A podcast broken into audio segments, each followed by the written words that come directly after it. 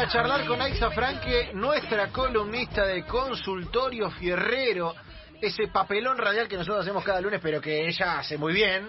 Ella lo emprende de la mejor manera, no papelón por eso, Nah, sino por ella nosotros. hace mejores. No está en el estudio, como suele estar, No. sino que está a la distancia. Quiero ver dónde anda. porque Me dijeron esto. Si Aixa sale por Hola. teléfono porque está en algún lugar especial, ¿cómo va Aixa? ¿Qué dice? eh? A ver, a ver, el que adivina dónde estoy tiene premio el lunes que viene, ¿eh? Apa. ¿Dónde puedo estar? Apa. Eh, y yo me imagino que en, en- en un taller mecánico, ponele, en un Sí. taller mecánico. Casi, casi, Casi, casi, casi. ay. He cuidado motores, pero no es un taller mecánico. ¿Dónde Eh. puede ser si no? Un garage, un garage, un garage, es raro un garage. Es raro que esté saliendo un garage, pero podría ser también.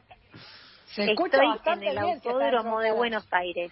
En el Autódromo. autódromo. No, claro, pero pará, en el autódromo, de Buenos- en el Galvez.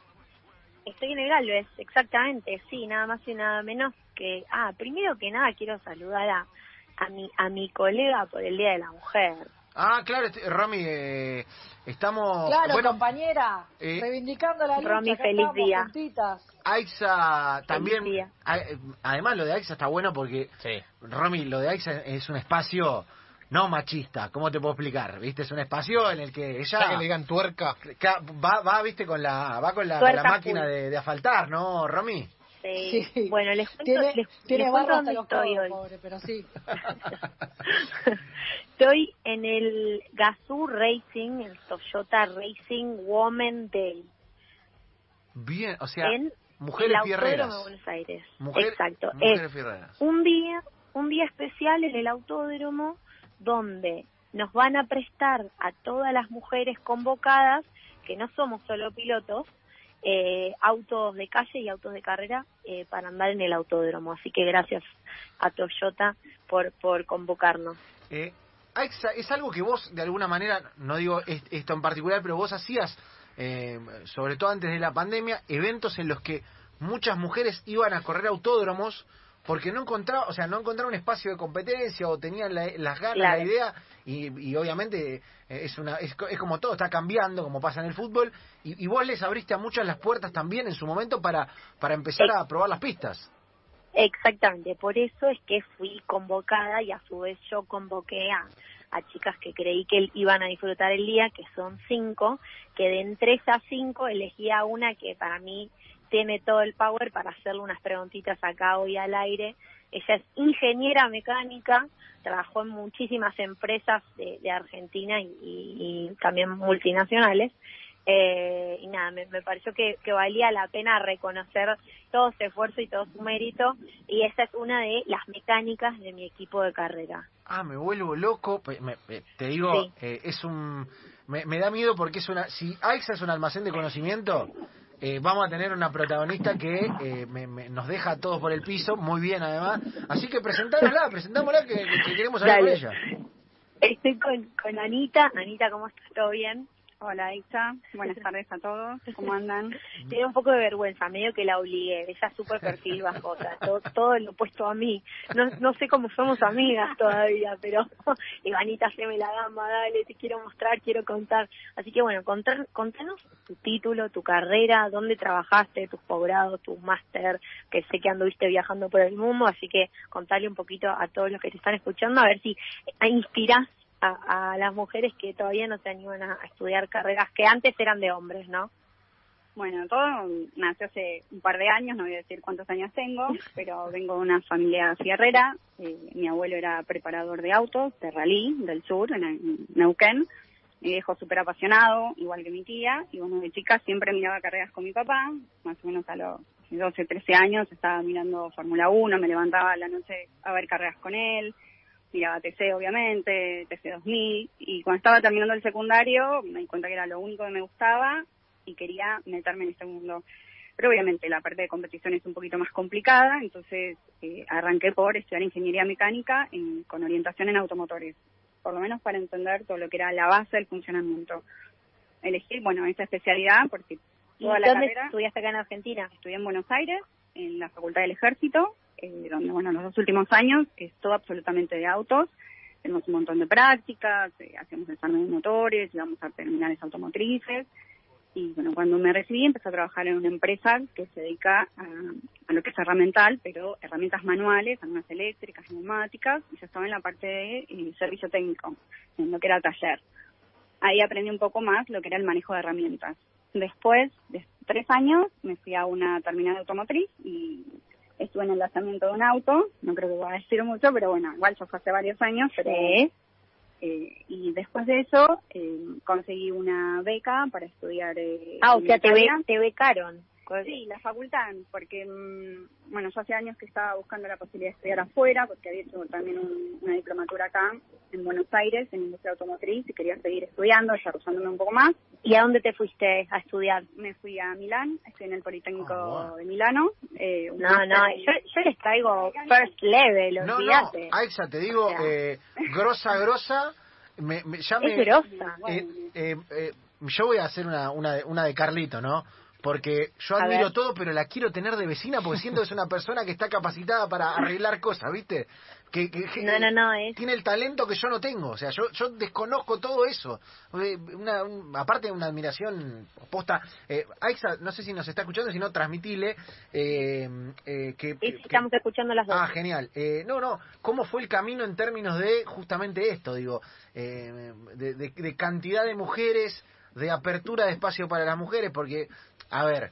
Eh, Contale lo del profesor. Esta, esta anécdota, no, bueno, sí, no digas el nombre del profesor, pero esta es una anécdota que a todas las mujeres que están escuchando, si son femisensibles, o, apaguen la transmisión porque les van a dar ganas de reventarle la cabeza al tipo porque no nos saben la historia que es. Contá, contá brevemente. Sí. Bueno, la facultad es un, es un poco chica, como es una facultad del ejército, al principio estaba abierta solamente para militares, cuando se abrió para civiles, bueno, ahí ingresamos todos los que no somos militares. Cuando yo elegí la especialidad y yo estaba en, tercer año, que no tienen materias propias de la especialidad, eh, me pasó de estar obviamente sola con la única mujer en el aula, con dos compañeros varones. Y bueno, algunos profesores me preguntaban, como, ¿qué haces acá? Esta especialidad es automotores, ahora tenemos taller, no hay lugar para una mujer, ¿por qué no elegiste otra? ¿O cómo no te equivocaste? ¿Estás segura? Me decía, tenés que ir, no sé, a la facultad de de corte y confección, diseño. Yo, no, esto es lo que me gusta y no voy a dejar de estudiar lo que me gusta porque una persona grande me diga, a mí no me gusta que estés en el aula o en el taller. Eh, mi profesión o mi pasión no la va a decidir otro más que yo. Entonces, nada, seguí estudiando. Me costó un montón la facultad, pero bueno, en definitiva era lo único que a mí me gustaba hacer. Y bueno, después me pasó también en prácticamente todos los trabajos. Estuve también en la parte de mantenimiento de una empresa petrolera eh, cuando quedan los planes de mantenimiento, son equipos muy grandes y ahí también siempre la única mujer. Pero bueno, a mí me gusta ir a lo picante. Contame cuántas veces te recurso aquel profesor. No, bueno, varias. ¿Cuántas? ¿Cuántas? Varias, unas cuantas. Sí, seis veces. Sí, sí. Seis veces la recursó un tipo porque no dijo yo no voy a probar a una mujer. Mirá, seis veces. mirá lo, lo valioso que es el testimonio que nos trae Aixa porque... Esto es real, ¿eh? Claro. Y, no pasó hace 50 años, pasó hace 10. Pero es perseverancia, no es otra cosa, y es pasión. Si no, no hubiera sido otra cosa, que... ¿Te, terminó probando él, él o te aprobó otro? Sí, sí. Te terminó me dio cuenta que yo iba a seguir siendo a todos los finales, que iba a seguir viendo la cara, así que era preferible aprobarme y, y listo. Eh. Total, jamás íbamos a compartir un ambiente laboral. Él ya estaba jubilado, retirado, así que... una vez me recuerdo que me dijo, no te contrataría ni para barrer mi taller. Ay, Dios. como él no tenía taller, le dije, pero si usted no tiene ni taller. Ay, para contratarme yo también tendría que aceptar. Jamás aceptaría a una persona que no valora lo que hago, entonces... Bravo, bravo, bravo. Eh, ah, Romy, ¿estás por ahí, Romy? para Te escucho para, para meterte. Está, está, no, ya Romy se engranó, me parece. Ya Romy se engranó. No, porque es importante.